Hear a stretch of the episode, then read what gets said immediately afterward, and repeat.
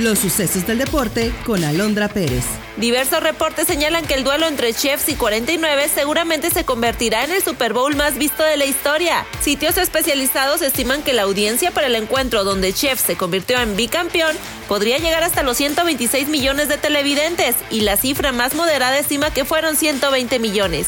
Por lo pronto en Canadá ya se confirmó un nuevo récord, pues la cadena TCN dio a conocer que vieron el Super Bowl un total de 10 millones de personas y el pico más alto fue durante el show de medio tiempo de Usher con 12.6 millones de televidentes. En México, según un comunicado de Televisa Univisión, su señal fue sintonizada por 16.8 millones de personas, mientras que TV Azteca habría tenido 11.2 millones de televidentes.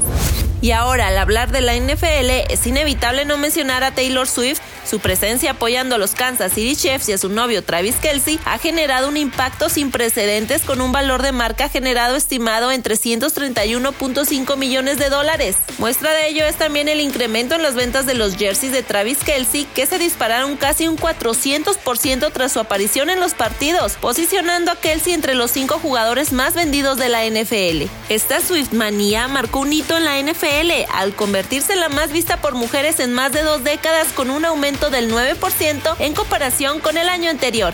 Además, la influencia de Swift ha contribuido a un aumento general del 7% en los ratings de audiencia de la NFL, destacando esta temporada como la más vista entre las espectadoras femeninas. En las redes sociales, la cantante impactó con más de 5 millones de usuarios participando en el hashtag FootballSwifties en TikTok, documentando el creciente número de aficionados al fútbol americano inspiradas por la cantante.